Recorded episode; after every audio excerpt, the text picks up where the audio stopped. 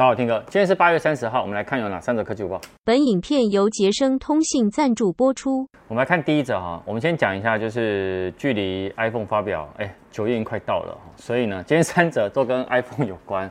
好，这第一则哦，郭分析师指出说，Apple 它看好了卫星通讯的趋势，因此哦，它预测哦，九月的发表新机的时候呢，可以看到 iPhone 十三的硬体规格可以支援呢低轨卫星通讯。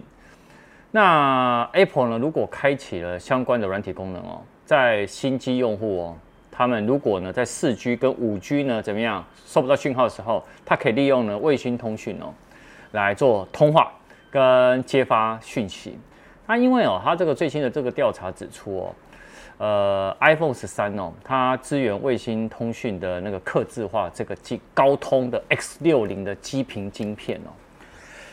其他家呢要到二零二二年，也就是明年，但是呢，苹果呢，他们用这个刻字化晶片，所以呢，有办法呢，才可以去支援呢通讯卫星的那个通讯的一个机型在，所以 iPhone 十三可以连接外太空哦。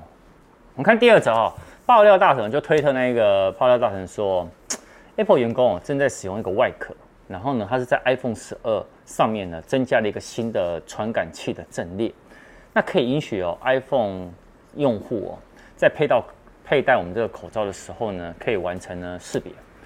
那他说呢，有可能会出现在今年的 iPhone 十三或之后的机型。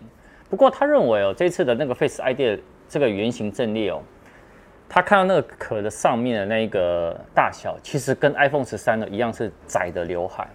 那所以他觉得说没有意外，应该会放在 iPhone 十三上面用。而且呢。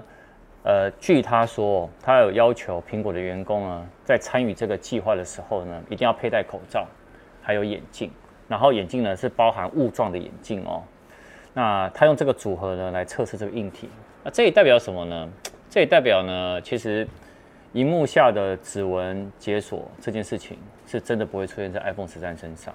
那反而呢，他们是去把 Face ID 呢再做提升，有可能就是二点零的版本。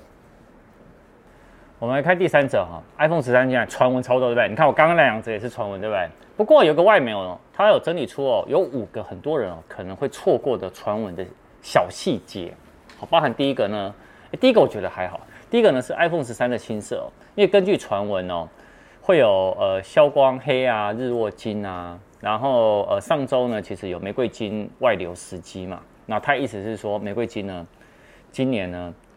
意思是一定会出，为什么？因为这个颜色之前大受欢迎。好，在第二个呢，就是在机身的侧边呢，会不锈钢的边缘会加入那个防指纹的涂层啊。为什么？因为据他们说，iPhone 十二的用户抱怨很多，因为都会残留指纹，所以呢，他们就加入这个涂层进去。